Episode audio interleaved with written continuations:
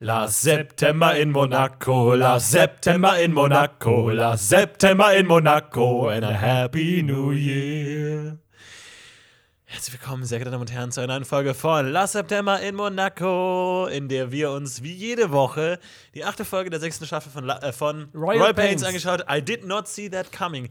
Meine Herren, hatte ich heute keinen Bock. Boah, heute war das Schlimmste. Holy. Heute war das Schlimmste. Aber weißt du, was passiert ist? Ich habe die ersten 30 Minuten, glaube ich, wirklich nur vegetiert.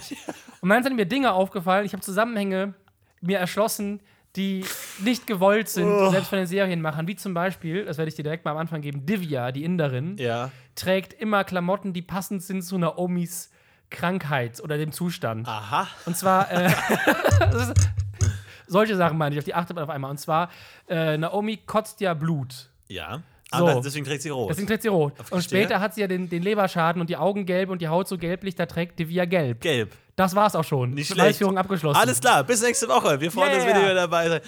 Oh, ich muss echt sagen, ich habe vor allem, ich weiß nicht, ob du das kennst, irgendwie man, wenn man irgendwie zum Beispiel nachts nicht einschlafen kann und Ja. du liegst da und du denkst, woran könnte ich jetzt denken, dass, dass ich diese Zeit noch irgendwie nutzen kann? Soll ich irgendwie meine Woche planen? Soll ich über irgendwelche Zukunftsideen nachdenken? Wie kann ich Zeit, in der ich nichts aktiv machen kann, gedanklich am besten nutzen?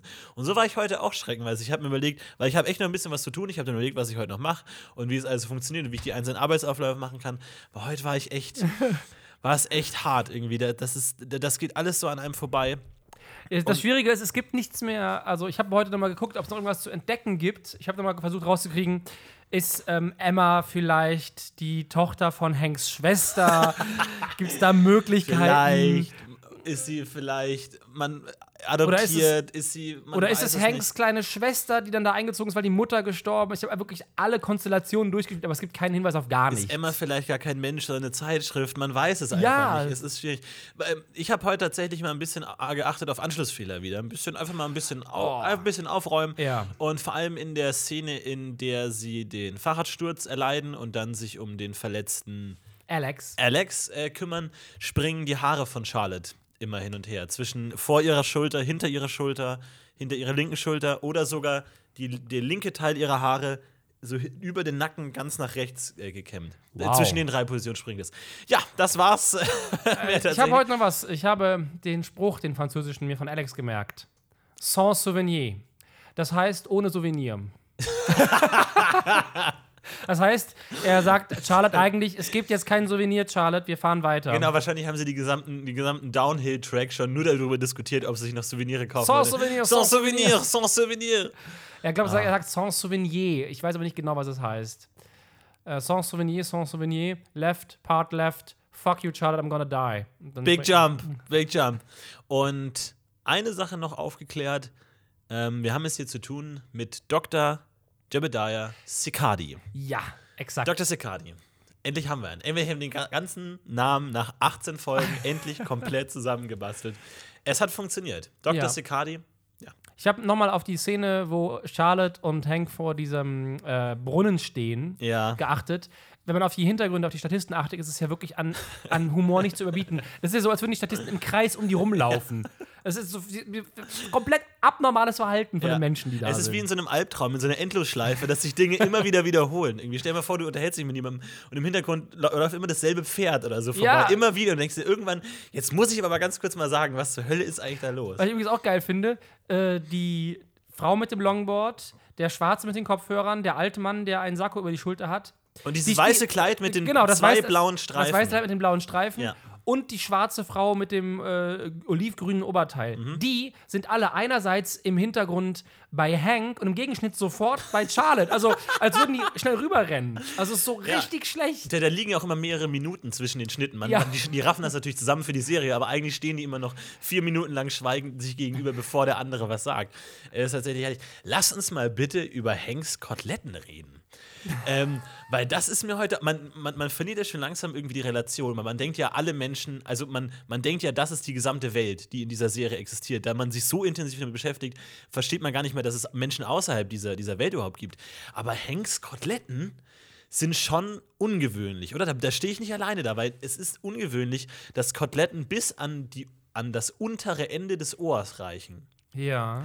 Normalerweise, also bei dir, du, bei dir ist es ungefähr so die Hälfte bis zum Ohr. Bei mir weiß ich gar nicht. Ich habe jetzt mal wirklich mit drauf geachtet. Bei allen Männern in der Serie. Bei ähm, Evan hat zum Beispiel auch sehr lange Koteletten. Jeremiah allerdings sehr kurze und auch die anderen Männer sehr kurze. Russell zum Beispiel gar keine. Ja. Mir ist es bis jetzt nicht aufgefallen, aber mich, haben, mich, mich stören die wirklich. Äh, Hanks Koteletten sind für mich ein Gräuel. Für mich funktioniert das einfach nicht. Und ich verstehe auch nicht an welcher, welchem Teil der Persönlichkeitsfindung man sagt, nee, ich habe jetzt Koteletten bis hier oder da. Oder passiert das einfach? Weil man muss sich ja aktiv entscheiden beim Rasieren, wie lange will man die Koteletten haben. Und da hat er gesagt, nee, bis hier und nicht weiter. Für mich ist die Frage auch interessant, war das in Staffel 1 noch anders? Vielleicht werden die mal länger. Ist da ein Weg? Ja. Erzählt das vielleicht was über die Figur, dass die Koletten länger werden? Ja.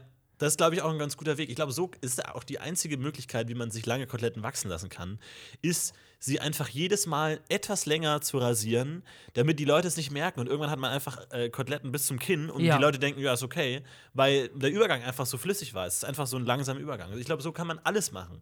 Du kannst auch deine Haarfarbe ins Ab Abgefahrenste färben, solange du es immer nur leicht änderst, sodass es ein fließender Übergang ist, merken die Leute das gar nicht. Ja. Die Leute sind sehr unaufmerksam. Aber wir nicht. Uns fall, fällt so eine Scheiße auf. Ja. Und äh, uns stört so eine Scheiße auch.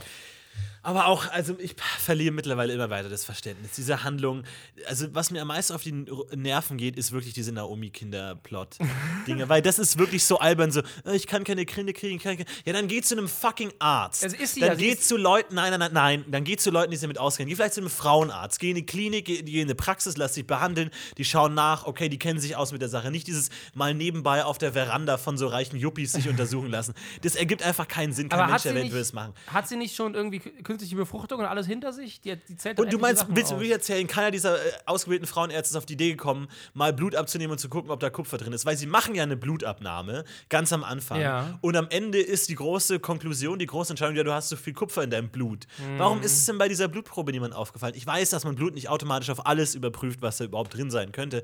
Aber Aber trotzdem, wenn da wirklich überdurchschnittlich viel Kupfer drin ist, kann man da vielleicht merken, oh, ihr Blut ist magnetisch, das sollte eigentlich so nicht sein. Unsere gesamten Geräte spielen verrückt. Es funktioniert nicht.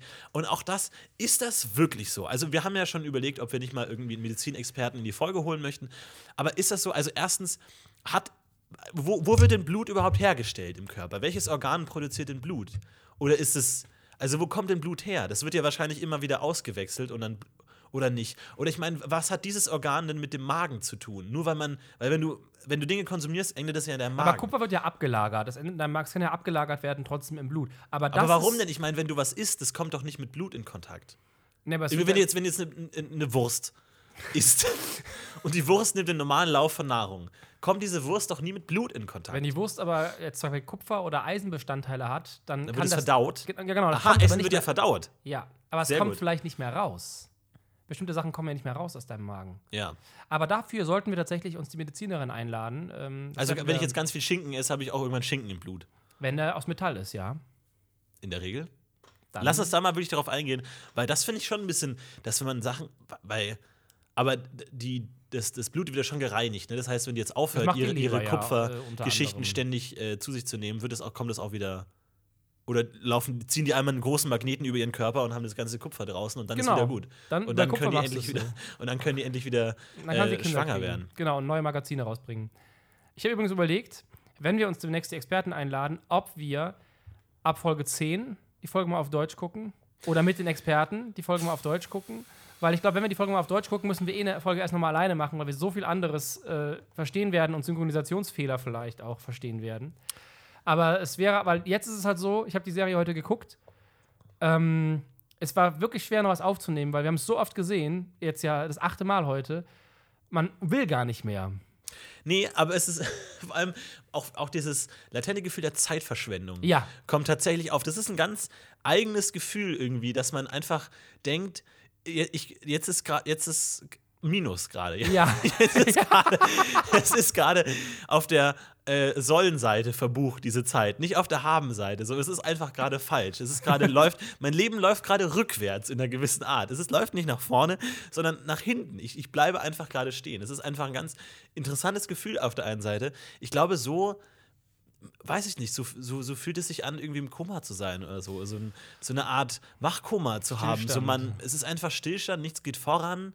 Irgendwie um dich rum geht das Leben weiter sofort. Denn ich meine, wir hören ja die Autos, wir hören den Zug, du bist ja hier äh, direkt an der, an der Bahn und wir hören das Leben um uns herum. Aber wir bewegen uns nicht. Wir, Nee. sind hier, wir sind hier wie im Auge des Sturms, wir sind hier gefangen mit unserer kleinen Serie und, und wir sind so vertraut. Das ist also. Kannst du dich denn mit dieser Serie mittlerweile identifizieren? Ist es ein Teil von dir geworden oder ist es immer noch ein Fremdkörper? Nee, also äh, Emma Hu ist äh, auf jeden Fall ein Teil von mir geworden. Ich möchte auch am Snog auf jeden Fall mal vorkommen und Reed von ihrem Thron stoßen. Ja. Definitiv. Oh ja, Reed will ich auch mal. Also, also Aber so stoßen. Nee, ungern. Ähm, nee, aber es war wirklich heute, ich habe mich die meiste Zeit damit beschäftigt, ähm, was wir anders machen können. wie wir dieser Richtig. Situation entfliehen Richtig, ich habe eigentlich die ganze Zeit Fluchtpläne gemacht, während ich mich äh, dieser Serie hingegeben habe. Und so schlimm war es tatsächlich noch nie. Und ich hatte auch noch nie so sehr den Wunsch. Du tust mir echt ein bisschen leid.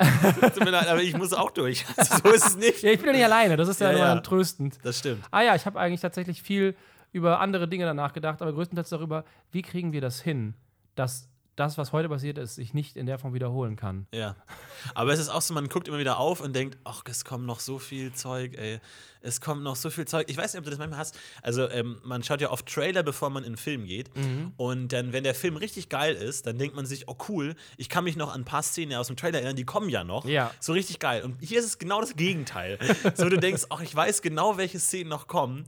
Diese schreckliche Szenen, diese schreckliche Party-Szenen, diese Charlotte-Szenen, die sind alle so unangenehm. Ja. Es ist alles so, es funktioniert hin und vorne nicht. Und ihre roten Haare, die ständig durch die Gegend flitzen, wenn sie schneiden. Einfach Ja. immer linkes vorne, rechts vorne. Und dann immer die Haare sind, auch immer wenn du dich mit einer Person links von dir unterhältst, dann sind deine rechten Haare vorne. Und andersrum, also die passt dann ihre Haare immer so an. Im Schuss an, ja. Glaube ich, genau. Oder auch einmal haben wir Paige, die auf dem Boden liegt, nach dieser Paartherapie im, im, auf, auf der Wiese. Dann steht sie auf, dann wirft sie ihre Haare so hinter sich und dann bleiben auch ein paar vor ihrer Schulter. Aber im Umschnitt ist es dann direkt alles hinter der Schulter. Also hat sie wahrscheinlich einmal sich die Haare gerichtet. Das ist so ein Scheiß, auf den man irgendwie plötzlich. Auf einmal. Oder ich kann jetzt zum Beispiel sagen, dass Naomi im ähm, ersten Shot äh, ähm, bestimmte Ohrringe hat, im zweiten hat sie dann solche Illuminaten-Ohrringe. Divya trägt im ersten Shot Die grüne Illuminaten-Ohrringe, Ohrringe. das ist, das ist mir nämlich auch aufgefallen. Das ist Ja. entweder dieses alte ZDF-Zeichen ja, äh, die, oder, oder Illuminaten, aber das ist ganz komisch. Ja. ich habe heute tatsächlich ich hab auf Ohrringe geachtet.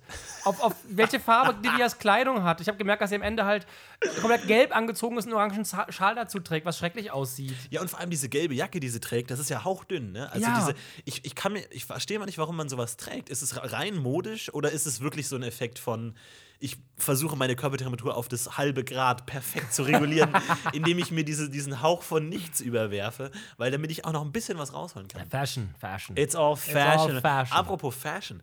Ähm, die Dame, die Kartenabreißerin bei dem klassischen Konzert. ja, das ist mir auch aufgefallen. Aber was ist denn das für ein krasses Oberteil, ne? Die hat ja diesen, diesen, diesen relativ kleinen Ausschnitt und dann wirklich bestimmt noch mal 15 Zentimeter unter dem Ausschnitt ein, ein riesiger Balken an Steinen, der da einfach rübergeballert ist. Stimmt. Dieser riesige Streifen, der den, den Ausschnitt noch mal so nachzieht, diesen, diesen V-Ausschnitt, riesengroße Steine, wahnsinnig viele. Das muss ja, das ist ein halbes Kettenhemd. Ich glaube, du kannst die anschießen und die ist einfach. ja, ich glaube wirklich, der, die, die, die wäre gut aufgehoben mit den Kreuzzügen. Du kannst da, glaube ich, gute Schutzwirkung draus ziehen. Was aus meinst du, warum? Die sitzt da draußen So eine Weile. Die sitzt da und die schon. nimmt Bargeld entgegen. Ja, das Kann stimmt. Die muss jederzeit sich angegriffen verteidigen. werden. Jederzeit. Gar keine Frage. Ja, das stimmt. Das gibt es ja manchmal so, dass irgendwie so, so Schmuckstücke dann die Kugeln abfangen oder so. Haftbefehl. Ja, ist es bei Haftbefehl so passiert? Nein. Dass seine Bibel, die er immer der, überm Herz Seine trägt? Bibel vor allem ist Moslem. Wieder das Steuergesetzbuch sozusagen. Genau, das Steuergesetz. Ja. Ich weiß gar nicht, äh, massiv wurde ja angeschossen, 50 Cent. Bei dem war es bestimmt. Ah, nee, da waren ja seine Bauchmuskeln, die das Ach Leben so. gerettet haben. Es- Aber wenn, je mehr Kugeln du im Körper hast, desto mehr agieren die ja auch wieder als Schutzschild für weitere Kugeln. Stimmt, aber du kannst eventuell keine Kinder kriegen, weil du dann zu viel äh, Kupfer. Kupfer im Blut hast. Oder Blei. naja, die Kupferkugeln äh, ist günstiger. Aber ist es dann wirklich so, wenn du so eine Kugel, dann fließt das Blut so um die Kugel rum und nimmt dann so Teile des Metalls mit? Oder? Was, was so gruselig ist an Kugeln, wenn die in deinem Körper eintreten, äh, die bleiben ja nicht stecken und bewegen sich nicht mehr. Die wandern ja ganz langsam weiter, weil die Zellen sich ja verschieben und so. Das heißt, eine Kugel, die du irgendwie zehn Jahre drin hast, kann sein, dass die irgendwann dein Herz angreift, weil sie, ganz langsam. weil sie wandert. Das Das ist, total ist eine. Belagerung. Oder das dass, ist sie, ganz dass sie ins. Rückenmark auf einmal wandert und dass du querschnittsgelähmt bist, weil du vor zehn Jahren angeschossen Oder du wurdest. plötzlich mitten deinem Gesicht, so auf der Stirn, so langsam wie so ein ein Horn, Horn rauskommt. kommt so eine Kugel raus, einfach aus dem Nichts, wenn die wandert. Finde ich nicht schlecht. Aber eigentlich, die meisten Kugeln durchschlagen ja eigentlich den Körper, oder? Das verstehe ich auch mal oft Das nicht. kommt total drauf an. Bei der 9 mm zum Beispiel äh, hast du große Chancen, dass sie stecken bleibt. Was ja auch gewollt ist. Du willst ja auch, dass die Kugel stecken bleibt, weil, weil sie so, so die meiste Kraft auswirkt. Genau, weil wenn die gesamte Kraft in den Körper geht, wohingegen, wenn sie durchschlägt, ja eigentlich noch weitergeht. Ja, obwohl, wenn du so eine großkalibrige Waffe hast oder so eine, so eine 44er, da kann es halt schon mal, wenn die Kugeln viel größer sind, kann schon mal sein, dass das dann durch die Schulter durchgeht. Ja, genau. Was, ja, was du aber eigentlich nicht willst, weil du also die eigentliche Mannstoppkraft, die, die, die, du äh, willst. Die, der Schaden ist ja trotzdem sehr hoch, wenn du ein Loch reinreißt. Sein, Ja, klar, aber, aber alle- allein von der Energieübertragung ist es geringer. Weil, wenn deine Kugel in dir stecken bleibt, wird die gesamte äh, Kraft der Kugel übertragen auf deinen Körper, wohingegen beim Durchschuss eigentlich nicht. Ich, Ich glaube, du willst nicht. eigentlich keinen Durchschuss. Ich glaube, ich weiß nicht genau, ob, das, ob man das so eins zu eins übertragen kann. Ich glaube, wenn, man, wenn einem der, die Schulter weggeschossen wird, dann bleibt man auch stehen. es ist halt die Frage, wie auch auf welche Situation es ist. Ne? Ob das irgendwie im Krieg ist, wo du wirklich weiter kämpfen würdest, wenn du angeschossen wirst, oder ob du jetzt einen Passant auf der Straße anschießt, wo es eigentlich egal ist, der ist sowieso. Ich will mich Also, so, was du will erreichen mich, willst. Ich will Ne? mich so gerne auf das Gespräch einlassen, aber ich merke die ganze Zeit nur, wie wir einfach versuchen, nicht über die Serie zu sprechen, so hart. Wir das brauchen so auch noch einen hart. Waffenexperten. Wir brauchen Ja. noch Waffen. Aber das, das, Meinst du die Signalpistole? Aber glaubst du immer noch, dass das echt ist? Dass die wirklich eine Signalpistole abgeschossen haben? Nein, das habe ich ja nie gesagt, dass sie, dass sie eine Signalpistole abgeschossen haben. Aber ich glaube, dass, die, dass es kein nachträglicher Effekt ist, sondern dass sie einen so eine, Feuerwerkskörper so eine. Ladung, irgendwas, ja. Genau, irgendeine Scheißladung. Scheiße halt. Also Code. Vor allem, je, je häufiger man ähm, diese Folge sieht, desto mehr fragt man sich, ob Dinge, die zufällig erscheinen, zufällig sind. Auch so von der Inszenierung, von der Kamera und so.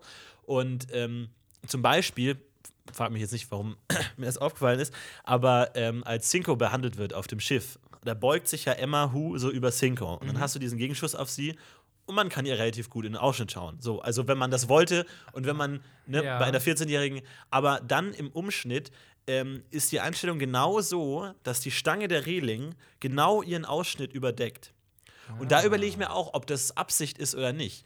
Weil du musst ja, also du hast ja, du musst ja schon ein bisschen aufpassen als Kameramann, gerade bei Röcken und sowas, ähm, dass, du, dass du sowas nicht au aus Versehen mitnimmst, weil du das wahrscheinlich dann im Schnitt einfach nicht verwenden kannst. Wie zum Beispiel auch in der Schlussszene, wo die ähm, Hank und Charlotte vor dieser Minibar sitzen, da hast du ja auch die Beine genauso positioniert, dass, dass Hanks nicht- Bein ja. äh, vor, vor Charlottes äh, zwischen den Beinen äh, steht, dass du da keine Überschneidung hast. Und auch, auch bei den Passantenszenen, wo diese ganzen Kinder auf dem Brunnen rumklettern, ist es auch mal. Also, ne, man, Mhm, achtet, man achtet auf den Hintergrund einfach generell. Und äh, deswegen weiß ich nicht, ob das Absicht ist, ob, ob der Kameramann da bewusst gesagt hat, oh, Na, Vorsicht. Da, da das eine Sendung ist, die ab 6 freigegeben ist, denke ich mal, die achten auf sowas. Es ist halt cleanes Fernsehen. Die Frage ist nur, in, ob, inwiefern man das dann nicht noch überbetont, sozusagen. Dass du, dass du sagst, bei einer 14-Jährigen ist es nicht so schlimm, wenn du in den Ausschnitt schauen kannst, weil es ist ja nicht sexualisiert. Aber wenn du es dann zensieren würdest, wäre es ja dann schon wieder so, oh, es könnte in einem sexuellen Rahmen verstanden werden können. Vielleicht ist es dadurch sogar noch kritischer. Ja, aber ich glaube, man muss die Folge dafür achtmal sehen. um sowas zu merken. Ja, auf jeden Fall. Mir ist heute noch was aufgefallen. Schöne, schöne kleine Szene. Cinco und Emma gehen zum Boot, Richtung Boot. Ah. Und Cinco sagt zu ihr, just a second, weil er möchte einen Gast begrüßen. Ja. Er begrüßt im Hintergrund einen Gast, sie bekommt diese Nachrichten von Oz, hey, wo sind die Bilder, ich brauche Bilder. Und im Hintergrund redet Cinco kurz mit dem Typen und Cinco zeigt nach rechts und so, ja, hier, klar, da runter. Und der Typ, danke, und geht nach links. so, das ist so richtig dumm. Sehr gut. Und so ist die Serie down, weil ich glaube, die haben einfach da gestanden, haben halt einfach ohne was zu sagen stumm geblabbert, wie sie es halt im Hintergrund machen, damit der Ton nicht gestört wird. Und dann zeigt er nach rechts und der Komparse ist einfach saudumm. Ich muss aber nach, ich muss aber nach links gehen. Äh, Scheiße, Mann, was ist denn jetzt los, Mark? du Fixer. Ich muss trotzdem hier rübergehen. Ah, du meinst, dass Cinco nicht wusste, welche Anweisungen der Komparse hat? Ja, Cinco hat einfach Ja. keine Ahnung, ob was los ist. Überhaupt, Cinco ist auch sehr schlecht darin, die Richtung zu weisen. Vielleicht hat Cinco aber auch einfach sagen sollen, wollen, äh, hier ist mein Haus. Und der andere drüber gesagt, ja, ich muss aber da hinten rechts rüber. Ja, aber hier drüben ist mein Haus. Ist mir scheißegal. Und dann sagt er aber noch, wenn Cinco weg, wegkommt, sagt er, glaube ich, noch zu ihm, see you later. Man kann das so an den Lippen Ja, ablesen. genau sowas, ja. Aber man sieht ihn nie wieder. Das ist ein Typ mit Aber blauen Cinco Jackett. tatsächlich sehr kurze Koteletten an der Stelle auch nochmal angemerkt. Stimmt. Aber ähm, ich finde, Cinco ist auf der Sympathieskala, steigt er bei mir momentan. Ich glaube, es ist so eine Entwicklung. Es ist, glaube ich, so eine Entwicklung. Emma, Emma büßt wieder ein bisschen ein. Die war letzte Folge ganz gut dabei, aber Cinco ist wieder ganz gut. Vor allem die Begrüßungsszene, wo sie sich treffen, finde ich, ist Er sehr. küsst sie auf die Wange. Ja, bei, bei, der, bei der Party dann tatsächlich schon, ja. Auch, unge auch ungewöhnlich eigentlich. So dieser einzelne Kuss auf die Wange, Ja, der ja fast schon, schon intimer ist als dieses klassische Küsschen, Küsschen, oder? Ja, und sie, sie geht, äh, kommt ja gar nicht auf ihn zu. Also sie gibt ihm die Möglichkeit gar nicht. Er, es ist fast ein bisschen übergriffig auch in dem Moment, weil er muss sich sehr weit vorbeugen. Sie kommt ihm kein Stück entgegen für diesen Wangenkuss. Gar nicht. Glaubst du, dieses Küsschen, Küsschen hat sich etabliert, weil man in, äh, weil man Getränke in der Hand hat? Ich denke, es sind. Ach so, du meinst generell das Küsschen, Küsschen. Weil, weil wenn du ein Getränk in der Hand hast, ist es ja blöd, jemanden zu umarmen. Und wenn Mhm. du dann irgendwie den halben äh, Cocktail in den Nacken schüttest. Deswegen vielleicht so eine. So, so eine Das man, kann ich man, sagen, ich man, man bin- kann auch nicht die Hand geben, weil ich, ich bin ja immer verwirrt, wann man. Also Küsschen, Küsschen habe ich nie verstanden. Ich muss auch ganz ehrlich sagen, ich bin großer Fan von Küsschen, Küsschen. Ich Total. Ob zwei oder drei, man weiß es nicht. Und welche, welcher, welcher Bekanntschaftsgrad ist das? Für mich ist am Anfang. unbekannt. Halt Filmszene. Ja, Scheißegal. ja, total. Aber manchmal ist das ja so irgendwie. Dann ist es auch ein ga- ganz eigener Schlag Menschen, der mit Küsschen, Ja. Küsschen begrüßt. Irgendwie so. Es ist so, wenn ich jemanden nicht kenne, dann gebe ich ihm die Hand und ansonsten gebe ich die Hand irgendwie vielleicht mal High Five oder Eigentlich Check oder sowas. sogar. Und die Faust, mittlerweile gibt man die Faust einfach direkt. Oder irgendwann halt dann die Umarmung oder dann halt einfach direkt Oder je nachdem. Einfach genau. so, wie es dann halt äh, läuft. Aber Küsschen, Küsschen kommt bei mir in dieser Hierarchie gar nicht vor. So. Nee, und Cinco nutzt es aber wahrscheinlich aufgrund des gehobenen Kreises, in dem er sich bewegt. Da ich denke, dass er es da irgendwo ja hat, ne? Äh, mexikanisch anhauchende Wurzeln, die er aber gar nicht hat, weil der heißt ja William Phillips, also ist er wahrscheinlich Franzose, Ja. der nur halt in dritter Generation mittlerweile amerikanisiert wurde. sein, sein äh, Fahrer Garcia, sein Fahrer Garcia. Also die Ja. haben diesen Hang dazu, Mexikaner einzustellen. Und ich denke erst, weil Garcia die Nanny war, auch ganz, ganz stark da kulturisiert worden Ja, durch klar. Garcia. ach so, ja. Der Serienmörder, der Interessanter Punkt. Ja, Ja, Der nochmal aus dem. Äh, aus der Gosse gekommen ist. Und jetzt mordet er im gehobenen Kreis und hat Im Cinco Auftrag von beigebracht, Cinco. immer schön Küsschen, Küsschen, weil dann kannst du später sagen, ich würde doch niemanden umbringen, den ich geküsst habe. Ah, Trotzdem DNA so, weitergegeben, Du, du meinst, dass Cinco so seine Opfer markiert? Ich denke, Emma ist sein nächstes Opfer. so, so wie diese, diese Diktatoren, die dann irgendwie durch, durch die Menge gehen und Leuten über die Haare streichen und die Leute im Hintergrund wissen, wer, wer über die Haare stechen wird, wird erschossen am Tag danach. Glaubst du, so macht Cinco auch? Ich denke, so macht Cinco das. Er hat sie eingeladen, weil sie sagt so, er sagt so, hey, meine Party. Und sie, ja, I'm not invited. This is me inviting you. Oh ja, Emma ist tot. Aber Emma, trotzdem für die Liebe ist sie bereit, ihr Leben aufs Spiel zu setzen. Sie, sie weiß ja genau, mit wem sie sich bei Cinco Aber- einlässt. Drogenbaron, gesuchter Serienmörder. Aber dennoch fühlt sie sich durch dieses Kompliment hingezogen. Dann weißt du auch, warum sie sich nicht keine, keine Sorgen macht? Es liegt daran, hast du mal Darkwing Duck gesehen früher? Ja. Darkwing Duck war es Ja. ja. so, äh, Kiki, die äh, Nichte von Darkwing, wusste ganz lange nicht, dass ihr Onkel Darkwing Duck Ja. ist. Und Emma weiß nicht, dass Hank Henry ist. Aber Evan verspricht sich. Und Superheld Henry, Henry Hamptons, der Superheld Und dann der taucht Hamptons, überhaupt erst Cinco auf. Richtig. Nach diesem der Versprechen. Bösewicht. Es ist ein riesiger Plot. Henry ist der Superheld der Hamptons, der die Leute rettet. Warte mal, aber Cinco gibt Henry die Hand, ne? Mhm. Und Evan auch. Vielleicht ist das das Zeichen. Aber Emma nicht. Nee, er sagt aber auch, er sagt Was, ja, wie, wie begrüßt er erstmalig Emma? ähm, er s- äh, stellt sich vor, gibt dir die Hand, sagt I'm the not so mysterious Cinco. Genau, aber die Hand, ne? der Unterschied, zu Hank sagt er, nice meeting you, und zu Evan, Pleasure. Oh ja, Und Garcia im Hintergrund weiß ganz Garcia genau, was Pleasure schon. heißt. Pleasure. Dann sagt er, Garcia, mein Driver, und Garcia macht diesen komischen Gruß mit der einen Hand. Zeigt das Tattoo des spanischen Gefängnisses einfach. Der, der linke kleine Zeig. Zeigefinger ist minimal angekrümmt. Und seine Leute wissen, was das Die heißt. Leute wissen. Und Charlotte. Charlotte ist doch nicht eine Blinde, die einfach mal irgendwo daherkommt. Nein. Charlotte. Ich, ich mag auch die Szene, wo sie reden und, und Charlotte sagt, ähm, you're a speed demon. Und sie, I'm a speed demon most First- and fo- first, first and and fo- foremost. foremost. Und sie hat dabei diese glasigen Augen. Ich finde, das ist fast so eine gruselige Szene. So, I'm a speed demon. Irgendwie, sie sieht auch so dämonisch aus in der Situation, wo ich auch die ersten drei Sichtungen nicht genau wusste, wie Speed Demon. Was meinst du? Das ja, ich glaube, bevor wir uns die deutsche Folge angucken, müssen wir so eine Liste aufstellen von Dingen, die, wo wir uns fragen, wie sie übersetzt wurden. Und Speed Demon. Raser wird schwierig. Also sowas wie. es muss ja, muss ja auch zum Mund zur Bewegung passen. Die Deutschen sind in der Synchro meistens sehr gut. Aber ich, also ich würde jetzt spontan sagen Adrenalin-Junkie. Boah, Aber Speed Demon. Speed Demon, das ist, Adrenalin- geht ganz, ganz schlecht. Speed Demon, vielleicht Sp Sp Spee Spaßvogel.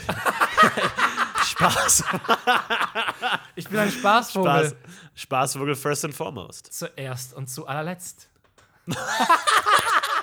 eigentlich sollten wir. Wir sollten die selber Wir synchronisieren. sollten die eigentlich erstmal selber übersetzen und dann schauen, wie sie es übersetzt haben. Aber die, tatsächlich die, die Frage, die wir uns immer wieder stellen, ist, wie oft schauen wir die Folge noch an? Ja. Und ich glaube, wir haben, wir haben, jetzt ist eigentlich schon zu spät, um das Ganze festzustellen, weil wir jetzt schon das ganze depressive Ausmaß unseres Projekts umschauen können. Ja. Deswegen eigentlich hätten wir anfangen müssen mit, ey, wir machen 100 Folgen. das haben wir ja auch. Wir haben ja, das können wir eigentlich mal sagen, wir haben Ich- ursprünglich ja gesagt, 50. 50 Folgen. Ja.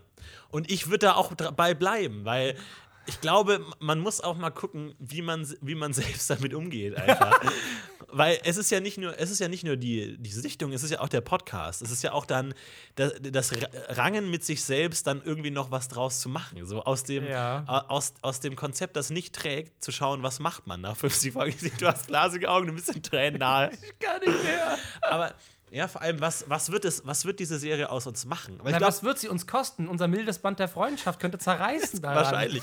Und ich glaube, genauso wie wir es vorhin gesagt haben, mit diesem äh, Übergang, der ganz langsam ist, ich glaube, wir merken gar nicht so genau, wie uns diese Serie verändert. Es sind eher die Zuschauer, die merken können, in der ersten Folge waren die noch ganz andere Menschen. Mittlerweile sind sie oberflächliche Arschlöcher, die irgendwelche synthetischen Drogen anderen Leuten unterschieben und dann irgendwas komisches brabbeln, wenn sie die Signalpistole in der Hand haben. Also ist, ich, ich glaube, wir werden auch immer mehr zu den Personen der Serie. Ja, ich hoffe, ich werde nicht so viel Hank, wie ich schon jetzt in mir spüre. Wer würdest du, wer ist dein Vorbild? Wenn du dir ein Vorbild nehmen müsstest und langsam aber sicher wirst du so wie die Person, wen würdest du nehmen? Du Scheiße, ist das bitter. Oh, ist das bitter. Russell. Russell, ne? Aber Russell ist, ist echt eine kleine Rolle und die kommt auch immer erst gegen Ende raus, wo man immer schon so denkt, jetzt komm, mach aber mal, ich will jetzt hier durch sein. Ja. Aber eigentlich ist Russell ein cooler Typ. Ich glaube auch der beste, der beste Darsteller spielt auch am Ja. besten. Ja. Und er ist auch ein cooler Typ eigentlich. Er ist halt so ein bisschen dieser, dieser Snob, der aber auch, glaube ich, einfach Leidenschaft für diese Gegenstände hat und für die Sachen, so die Antiquitäten, die er in seiner Wohnung hat. Und der ihm da, einfach wichtig ist.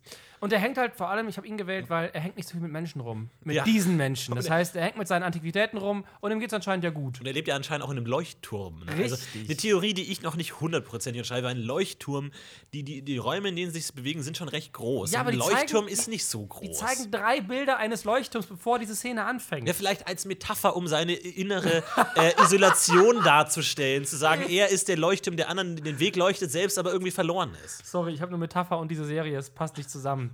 Welche Figur wärst du denn, wenn du dich entwickeln müsstest zu einer dieser Opfer? Ich glaube fast Jeremiah. Ich habe eben auch dran gedacht, aber dann habe ich gedacht, nee. Sicardi. Trying Er to ist- learn.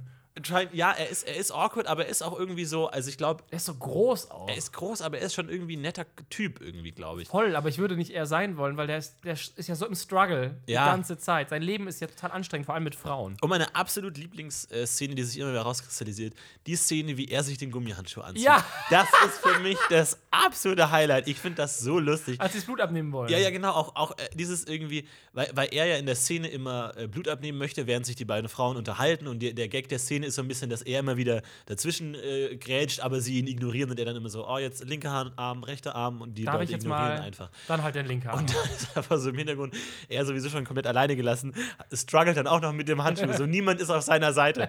Die Patienten wollen nicht behandelt werden und sein, sein Gerät verrät ihn jetzt auch gerade noch so. Er kommt in diesen Handschuh rein. Kurz sagt, "Ah, Leute, wisst ihr was? Fickt euch einfach, ich lasse es einfach. Aber da auch ähm, äh, zieht er die Entscheidung zwischen dem, dem äh, Spucken von Blut übergeben, Vom- Vomit, und dem Hochhusten von Ja. Blut. Das sind ja zwei verschiedene medizinische Begriffe. Aber weiß auch nicht, wie die heißen, ne? äh, äh, oh, Hämato, Ja, ja, ja. Hämatophysis Häma- oder genau, sowas. genau, genau. Das sind so Dinge, die, man, die wir jetzt schon siebenmal gehört haben. Und ich glaube, die sich so langsam in sein Bewusstsein schieben. So, es, ist, es gibt nicht den einen Tag auf den anderen, wo man die danach äh, sagen kann, sondern so langsam aber sicher kommen die irgendwie. Oder ich weiß nicht, ob wir die jemals, ob wir nach, ob wir nach wirklich 50 Sichtungen auch jeden medizinischen Begriff und auch das, was er auf der Party sagt, so ähm, als er äh, Cinco ruhig stellt, so was machen Sie da? Und dann erklärt er genau, ja, die Salze hier mit dem irgendwas, ob wir sowas auch irgendwann genau rezi- äh, nachsprechen auf können. Deutsch bestimmt. Auf Deutsch oder dann einfach sagen können. Oder ob wir das einfach ignorieren oder denken, ja, ist sowieso medizinisches Gelaber, kurz Ja, aussteigen. ich ich, ich höre es immer, ich bleibe immer mal wieder an so Kleinigkeiten hängen, die ich mir dann während der Folge merke und nachher vergesse. Wie zum Beispiel dieses Mal ist mir aufgefallen, dass die Website, auf der Jeremiah surft, um das Konzert zu finden, Dance Paper heißt. auf, die, auf die sie das ähm, Konzert nochmal anschaut, die, die, oder was? Wo er die Konzerte, also als er. Viviana ja. anruft. Ja, genau. Dance Paper heißt die fucking Website. Und die, die Website sieht auch aus, als wäre sie 1995 programmiert Ja. worden. Ne? Also, wo ich mir auch mal denke, in welcher Zeit spielt das denn? Es ist schon Neuzeit wegen Smartphones und so eigentlich, Ja. aber die Website sieht dann total bescheuert auch aus. Ne? Und vor allem, noch mal ganz kurz die Frage. Ähm, so ein Running Gag, der immer wieder kommt, ist Instagram Rules. Ne? Ja. Äh, Parker kommt und sagt Instagram Rules. Aber dann ist immer die Rede von Snark Hamptons und nicht Instagram. Also ist sie jetzt eine Instagram-Berühmtheit oder eine Berühmtheit auf Snark Hamptons? Ich glaube, sie hat einen Instagram-Account und dieser Snark-Account postet. Ah, nimmt die Bilder von dem Instagram-Account. Ja, aber fotografiert sie offenbar auch, weil die Fotos auf dieser Seite sind halt Emma Hu, wie sie durch die Straßen geht. ja, von ihr, auch nicht Selfies oder so, sondern nee, nee, so von ihr weitem fotografiert, auch wie Teleobjektiv-mäßig und so Paparazzi-mäßig. Das ist echt seltsam. Das würde mich, glaube ich, echt noch interessieren, wie sie zu diesem, zu Emma Hu geworden ist. Ja, und wer ist Oz? Wer ist Oz und, und Reed? Knocked Reed off a throne? Ich glaube, da ist irgendwas passiert. Aber Reed Vielleicht und hat sie, sie- kennen sich ja nicht. Die treffen sich ja da scheinbar zum ersten Mal. Vielleicht aber. Uh, ich habe eine Theorie. Hier kommt meine Theorie. Theorie. Theorie. Reed ging ins Café Bean and the Bakery und war dort sehr unhöflich zu Emma, als Emma noch ganz neu Moment, war. nein, nein, nein, nein, nein, nein. Und- nein, ich weiß, du willst hier immer im Nebensatz betonen, dass Emma in Bean Bakery arbeitet, aber das glaube ich nicht. Ich ist immer noch meine Theorie. Aber sie ach, stimmt, das aber geht das gar ist nicht. ja auch am Meer. Richtig, sie arbeitet ja am Meer. Man sieht ja das. äh, Also da, wo sie gearbeitet hat, ähm, in Fish and Hummery, kam Reed und war sehr unhöflich, woraufhin Emma sich gesagt hat: Ich werde jetzt einfach ein It-Girl und ficke die von ihrem Thron runter. Weil sie wahrscheinlich gesagt Und- hat: und engagiere ich bin- Paparazzi, die mich genau, fotografieren. Wahrscheinlich gesagt: Ich bin Reed, ich bin auf Hampton Snork, du kleine Bitch. Ja. Und ich immer gedacht: Okay, vielleicht ist es da hinzukommen, ich rufe mal aus an.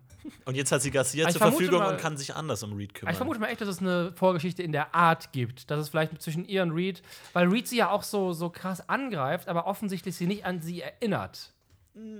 Nee, ich glaube, weiß nicht, ob Emma Reed kennt, aber Reed ist auf jeden Fall eifersüchtig, weil äh, Emma die neue äh, Superstar ist und Ja. sie off her throne genockt hat. Meinst du, es, es gibt eine Verbindung zwischen Oz und Emma, dass Om, em, Ozzo, Ozza und Emmo sich davor schon irgendwo getroffen haben oder so? Weiß Emma, wer Oz ist? Das weiß ich auch nicht. Das ist schwer. Ich meine, das erinnert mich immer so krass an Gossip Girl, diese ganze Geschichte. Und in Gossip Girl, ähm, ich vergesse immer, ich glaube, der, der absolute Loser-Hauptdarsteller war am Ende selber Gossip Girl. Ich glaube, das war der Gag. Also für alle, die Gossip Girl noch gucken wollen, das Zum war's. vierten Mal gespoilert mittlerweile. Wenn ihr immer noch weiterhört, dann. Oh, ist letztens sehr eigene schön Schuld. übrigens.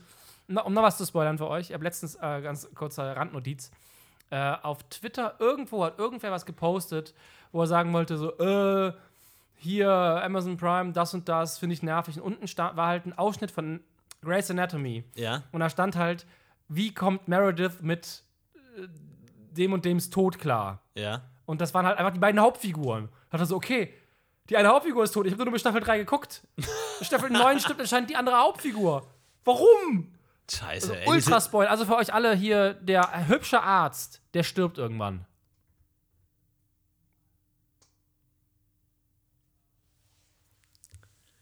Leute, passt auf mit Spoilern, ne? Das ist echt gefährlich. Auch so nebenbei Spoiler sind echt. Man muss ein bisschen aufpassen, was man sagt in Das dieser, in dieser weiten öffentlichen Welt. Man muss über sowas nachdenken. Das macht man nicht einfach mal so. Man haut so einen Spoiler nicht raus. Nachher einfach mal vor jedem Post, den ihr raushaut, einfach mal kurz fünf Minuten nachdenken. Einfach mal zur Ruhe kommen, Räucherkerzchen anmachen, Räucherstäbchen. Wie viele Folgen Grey's Anatomy habt ihr geguckt? Seid ihr auch schon? Wisst ihr, wie lang der, wie lang der Darm ist? Wie viel Blut im Körper eines Menschen? Das lernt man alles bei Grey's Ja, meinst, du- Anatomy. meinst du, man lernt da wirklich? so- Also, Ich hab wie drei Staffeln geguckt. so Dr. Ja, du hast offensichtlich keine Ahnung, weil du nicht weißt, wo Blut hergestellt wird. Ich habe keine vier Staffeln geguckt. Ah, Dr. House hast du auch gesehen oder was? Das Nee, ist so das deine Serie, ne? Nee, ne? Nee, das sind so absurde dachte, Fälle. Das ist genau deine Serie, Dr. Das sind House. absurde Fälle. Ah, gut, aber das interessiert dich Ich nicht. ich will äh, die normalen, langweiligen, echten Fälle. Ich habe zwei Folgen Dr. House gesehen, wo Franka Potente mitgespielt hat. Ah, du bist großer Franka Potente-Fan, ne? Selbstverständlich. Die ist ja nicht mehr mit Elijah Wood zusammen, ne? Seit 18 Jahren. Breaking News, falls ihr es einfach so. Spoiler! Spoiler.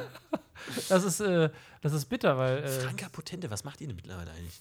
äh, das weiß ich nicht. Sie hat ein Buch geschrieben vor neun Jahren. Also, unsere Franka Potente News sind echt mega veraltet. ja. Es tut mir leid, sorry, Leute. Da war sie in einem Matt Damon-Film. Born. Die Born-Identität 3. Born in the Bakery, äh, Born, man weiß es nicht genau. Und ich glaube, sie ist jetzt ein Instagram-Model. Ich weiß gar nicht, Aber Instagram macht. rules, ja. Ich weiß nur, dass sie mit 17 in München entdeckt worden ist, in einer äh, Bartoilette und dann im Hans-Christian-Film nach äh, Hans-Christian Schmidt-Film nach 5. Urwald ihre erste große Rolle hatte. Und und. Lola Rent ist, ne? Das war der zweite große Film. Also die hat direkt radikal Karriere gemacht. Verrückter Film. Lola Rent, ne? Sowas, sowas gibt es selten, solche Filme. Ein experimentelles Ding. Oder gibt es sie schon oft und man kriegt sie nicht mit? Ich glaube, in Deutschland war das was recht Besonderes. Dieser ganze 90s Darkness-Look, äh, Pop-Up-mäßig. War was, was Amerika schon ein paar Mal gemacht hatte. Aber in Deutschland war das noch neu. Das war der erste Huster übrigens im Podcast. Nicht schlecht. Vielleicht kriegen wir irgendwie bei Folge 12 mal ein Niesen oder so hin. Boah, das wäre krass. Ich meine, für, Medizin, für eine Medizinserie soll das eigentlich schon drin sein irgendwo. Bist du ein Räucherstäbchen-Typ eigentlich? ist das Ähm, was für also, dich? Wenn mir jemand welche schenkt, dann schmeiße ich die nicht weg. Ich würde nie welche kaufen. Bei mir in der WG, ich war, lebe in der WG, da ist es so, da liegt immer so ein latenter Räucherstäbchengeruch in der Luft. Aber ich, Kiffen die viel? äh, ab und zu, Aber aber ja auch nicht so so selten. Überdecken. Ja, ja, aber es ist gar nicht so. Aber vor wem denn? Also in, in der WG, ich meine, Nee, voll, voll einfach die selbst. vor sich selbst, wenn man sich selbst dafür schämt, dass man seit, kifft ich oder hab was. seit zwei Tagen nicht mehr gekifft. so. verstehe, verstehe. Nee, aber, und ich, immer wenn ich die treffe, liegt mir so auf der Zunge so ein, sag mal, riecht ihr das auch? Was ist denn das hier für ein Geruch und so? Aber ich habe dann mal Angst, dass sie sagen, nee, das sind so Räucherstäbchen. Die finden wir total toll. Und ich weiß nicht, wie ich damit umgehen soll. Dass, dass ich das total nervig finde, aber ich nicht weiß, was es genau ist, ich nicht benennen kann. Ich kann mich nicht beschweren, weil ich es nicht benennen kann. Hast du mal überlegt, ob es vielleicht einfach Schimmel ist? Kann auch sein. Ich weiß nicht genau, wie das riecht alles. Ich, ich rieche tatsächlich sehr schlecht, muss ich sagen. Ich weiß nicht genau warum. Aber ich habe das Gefühl, dass ich seit ich vier bin, meine Nase verstopft ist. Einfach irgendwie so ein, so ein blauer Malstift oder so da Ah. drin steht und ich einfach schlecht rieche. Deswegen, Castell. genau, deswegen rieche ich Dinge immer sehr, sehr spät und sehr abgeschwächt eigentlich. Und deswegen weiß ich nicht, wie ich damit umgehen soll. Falls ihr wisst, wie ich meine WG-Probleme lösen kann, schreibt es in die Kommentare. Und auch ansonsten, haut mal ein bisschen was raus. Haut mal was raus, Leute, aber keine Spoiler. Ne? Wir wollen keine Spoiler. Richtig. Wir wollen keine Hinweise. Wir kriegen das schon selber hin. Ich meine, ihr seht ja, wir machen Fortschritte. Ja? Tut Rasant. mal ihr nicht so, als ob ihr beim ersten Mal sehen alles verstanden habt und sofort, oh, mir war sofort klar, dass Henry ist eigentlich nur hier, weil das ist irgendwie wie eine doppelten äh, Brownchen-Schwingung ist, dass die Akustik wurde falsch übertragen in dieser Szene. das habe ich sofort verstanden. Nee, ihr müsstet euch das auch ein paar Mal angucken und wir haben es schon fucking achtmal angeguckt. Und die ist halt auch schwer, diese Folge. Wir haben uns extra eine schwere rausgesucht. Ja, genau. Wir haben den Titel gesehen und gesagt, die muss schwer sein, die nehmen wir. Ich erinnere mich. I did not see that coming. Mysteriös. Aber ich bin auch, überleg mal, wir hätten, wir haben ja, das sind 24 Folgen in dieser Staffel, glaube ich, oder 20. Mhm. Wir hatten so eine Auswahl und wir haben genau die genommen. Ich frage mich immer, was wäre gewesen, hätten wir die davor oder die danach genommen? Ja. Wäre das genauso schlimm? Wäre es viel ich weiß leichter? es nicht genau. Ja, vor allem Sind die si- kürzer, die Folgen? Gehen die nur fünf Minuten? sind die alle so verwirrend. Man weiß ja nicht, wurde da schon fünf Folgen lang mit Charlotte aufgebaut und jetzt kommt Charlotte wieder oder Wahrscheinlich wie, nicht. Also Man weiß es nicht genau. Es ist so- ist das man muss ja echt viel viel machen, ne? Vor allem ich denke mir immer so, wenn du da Autor bist bei so einer Serie, es wurde ja schon alles hundertmal gemacht. Ja. Egal was du machst, egal was, welcher Plot, auch wenn du Zeitreise einmachst oder sie, bauen, sie gewinnen plötzlich im Lotto oder so, auch mal ein bisschen was abgefahren, es wurde alles schon hundertmal gemacht. So du du kannst äh, also Überlegen die sich noch, oh, das ist geklaut, das ist nicht geklaut, oder machen die einfach, oder gibt es da einfach so, so äh, Strukturen, dass man einfach sagt, ja, wir hatten jetzt diese Staffel noch keine äh, Betru- Betrugsfall, wir brauchen noch einen Betrugsfall, wir brauchen noch einen mysteriösen äh, Bruder, der auftaucht, wir brauchen noch eine Oma, die irgendwie reich ist. Also, Da kann ich sowas. was zu erzählen, weil ich ja tatsächlich Autoren kenne, die für Soaps schreiben, auch in Deutschland. Und äh, bei denen weiß ich, dass die so vorgehen, die stehen morgens auf, haben eine feste Uhrzeit. Ohne Scheiß, ist genau das Ding. Die stehen auf, die frühstücken und um Punkt 10 fangen die an und schreiben einfach die immer gleichen Geschichten runter. Ich kenne jemanden, der bei GZSZ arbeitet, bei Unter uns kenne ich jemanden. Ich kannte jemanden, der hat früher Verbot, Verbotene Liebe geschrieben, Ja. Marienhof, also für beide. Und äh, die haben einfach, die erzählen immer die gleichen Geschichten. Und die schreiben halt einfach diese Dinger runter, dann gehen die äh, an die Sender, dann kommen die zurück. Die haben ja sechs Wochen Puffer, haben die ja immer. Und sch schreiben das leidenschaftslos runter. Meinen halt auch, wenn du da irgendwie Arbeit oder ähm, Emotionen reinsteckst, dann wirst du nur unglücklich, weil das ist so maschinelles Arbeiten, aber das Mhm. ist total gut. Das ist ein gut bezahlter Job. Also hat ein richtiger Job. Ich muss jetzt eine neue Konstellation finden, so jetzt die und die. Genau, und es die. ist so, man, man hat wahrscheinlich so einen großen Baukasten an Elementen und Klötzen, die man dann einfach irgendwie neu zusammenbastelt. Genau, oder? wir hatten ja. jetzt ein paar Jahre lang keinen äh, bösen Bruder mehr oder hier brauch, wir brauchen was aus der Vergangenheit für den, hier Deus Ex Machina, der muss bald weg. Bauen wir das jetzt so. Und dann wird das einfach zusammenge wie puzzlemäßig zusammengestellt. Gab es nicht bei irgendeiner deutschen Serie vor kurzem so einen Fall, dass alle Gro Hauptfiguren irgendwie in einem Bus waren und dann der Bus verunglückt ist und alle Figuren gleichzeitig gestorben sind oder so? Ich finde das eine geile Idee, aber nee. Ich, aber ich, ich, ich glaube, da gab es irgendwie sowas, weil da irgendwie die, die Besetzung geändert werden sollte oder so und deswegen alle irgendwie draufgegangen sind. Wo ich von einer Folge, da gab es auch einen großen Eklat irgendwie. Ich bin mir nicht sicher, ob ich es geträumt habe oder nicht. aber so, aber ich von einer Folge auf den anderen äh, einfach alle Hauptfiguren tot. Also es gibt einfach in, alle. in American Dad gab es mal so eine Folge, aber da haben die am Anfang irgendwie alle beliebten Charaktere in einen Bus getan, der ist halt irgendwo runtergestürzt. Ah, okay. Aber die, die kamen auch danach das mehr sei, vor. ja. Also einfach dann weg. Ja. Äh, hat ganz viele so Nebenfiguren einfach in einem Schlag äh, ausradiert. Ähm, bei Lindenstraße ist vor kurzem einer der wichtigsten Hauptfiguren der letzten 20 Jahre oder wie lange es das gibt, gestorben. Ja. Aber ansonsten, also die anderen, ich krieg das auch nicht, nicht so mit. Lindenstraße kriege ich nur mit, weil es halt WDR ist. Hm. Da kriegt man halt den Gossip auf, der, auf den Fluren mit. Ach so. Jeder soll jetzt ja sterben, ja. Der, der Schauspieler stirbt ja auch bald, so der muss jetzt mal weg. Oder was? War sogar eine Live-Folge, als er gestorben ist. Das war die Live-Folge. Geil. Der ist live gestorben. Der lebt noch. Ist der Vater von Luke Mockridge. Aber er ist tot in der Serie. Und innerlich schon lange gestorben. Das ist so schwer zu Der hat auch so ein. Buch geschrieben, ne? Der hat mich letztens in so ein Buch. ich, der hat mich letztens in so Buch, äh, Bücherhandlung, Buchregal angelächelt. Da war wirklich, also das. Ich, kennst du diesen Buchhandlung, dieses äh, Am Amalia oder Avalia? Thalia. Oder Thalia?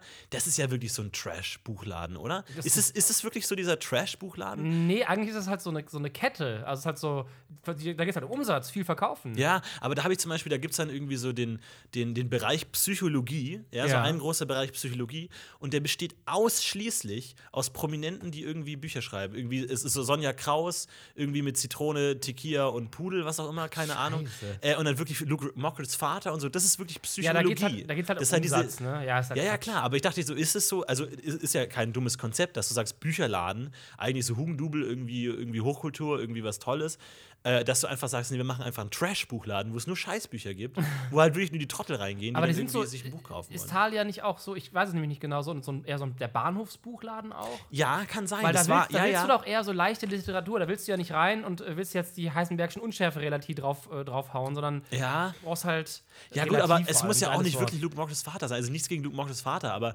ähm, weiß ich nicht. Das war jetzt nur die Frage, vielleicht, du kennst dich ja mit Büchern gut aus, ähm, Ja, ob, ob du da im Buchhandel-Business so tief drin bist, dass du jetzt sagen könntest, ja, ja, das ist genauso die Idee, dass man sagt, so Fastfood-Bücher. Äh, Bücher. Also in dem Buchladen, in dem ich mal gearbeitet habe, Ach, wirklich? ja, tatsächlich, ähm, mit 17, war es, ging es um was anderes. Da ging es um wirkliche Inhalte, um geile Stoffe. Da Ja. war es halt sowas, das neue äh, Michel Hollebeck-Buch war da und die meinten halt so, alles klar, ähm, das ist halt super sexualisierter äh, Autor, den können wir jetzt mal so und so darstellen, aber wir müssen es so machen, dass wir nicht unsere ganzen intellektuellen Kunden ver äh, ver vergrätzen, die jetzt hier große Fans von unserer Nietzsche- und Kafka-Ecke sind.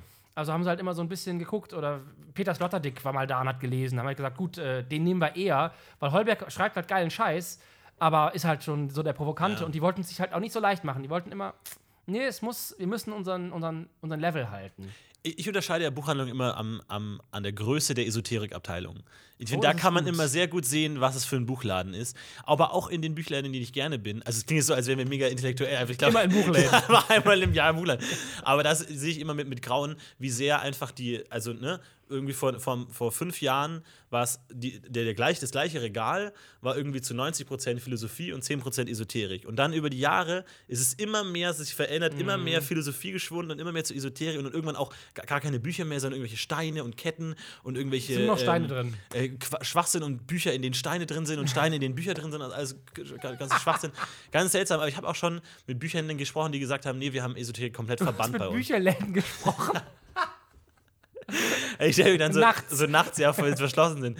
Sag ich so, hey, und wie läuft's? Alles klar? wir haben Esoterik, wir drin. Esoterik, ne? Philosophie ist raus. Hey, willst du ein Esoterikbuch? Hexen, komm her, komm her. naja, aber musst du auch, also ich weiß nicht, ob das so mein, mein intellektueller Arroganz ist, aber Wir haben es geschafft. Wir haben es geschafft, das sind über 42 Minuten. Ganz kurz. Ist es nicht nur, ich will noch ganz kurz den zu Ende bringen. Ist es auch vielleicht noch meine intellektuelle Arroganz, aber kannst du nicht auch an, nicht anders, als wenn du an jemandem vorbeiläufst der in einer Bücherhandlung, der so ein äh, Engelsbuch in der Hand hat und liest, da einfach den mit deinem verächtlichsten Blick anzugucken, den du im, im Repertoire hast? Ah, interessant. Nee, habe ich was anderes. Ich, ich denke mir dann immer, das sind einsame Leute Ja. oder die sind sehr traurig, irgendwas ist passiert. Ich denke mir halt immer so, oh, das, da ist irgendwas. Ja, das stimmt. Das ist die Richtung, in die man auch gehen kann, ja. Oder auch zum Beispiel, wenn du in, in der Bahn bist und jemand äh, spielt laut Musik. Ist mir letztens passiert, jemand holt einfach Boxen raus das- und spielt laut Musik, einfach so eine Gruppe mit, mit Mittelalter Volltrottel einfach. Oh, die sind die Besten. Und da kannst du und da wirklich, also da gehe ich wirklich an den vorbei und ich wirklich versuche so mit Anlauf meinen verächtlichsten Blick, den ich überhaupt Oh, auch nur guten. aufbauen kann, wie ich da vorbei und die einfach angucke. Aber ich denke mir so, dass wahrscheinlich hören die die Musik und sind die so, wie sie sind, weil sie ihr ganzes Leben lang verächtlich angeguckt wurden. Wahrscheinlich Exakt. ist es eigentlich eher genau das, das Gegenteil, anstatt einfach zu sagen so, hey, ähm, pass mal auf. Lass das mal oder keine Ahnung, denen Ja. irgendwie zu zeigen, ihr seid nicht allein auf dieser Welt, aber trotzdem haltet den Mund. Vielleicht ist es genau das Ich Gegenteil. glaube, gerade bei so Mittelalter-Typen oder aus, oder aus so Metalern oder so den krassen Techno-Leuten, ja, es ist immer eine Szene, aber die, gerade dieses Mittelalter-Ding ist ja schon isoliert. Das sind ja in der Schule die Nerds gewesen. Das Nee, ganz kurz, fünf. ich war mittelalt, nicht Mittelalter, sondern Ah. vom Alter her.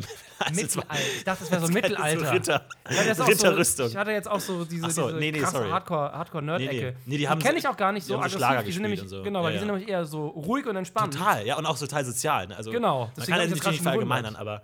Ähm, Also nicht Mittelalter. Und haben halt Scheiße gespielt. Ja, halt irgendwie Schlager, halt, Helene Fischer gedöns und irgendwie Okay, ganz schrecklich. ja, dann ist meine Theorie auch weg. Das ist einfach. Ähm, aber ja, vielleicht hast du recht, dass die trotzdem ihr Leben lang verächtlich angeschaut worden Ja. sind für das, was sie waren und jetzt dann geworden sind. Ja.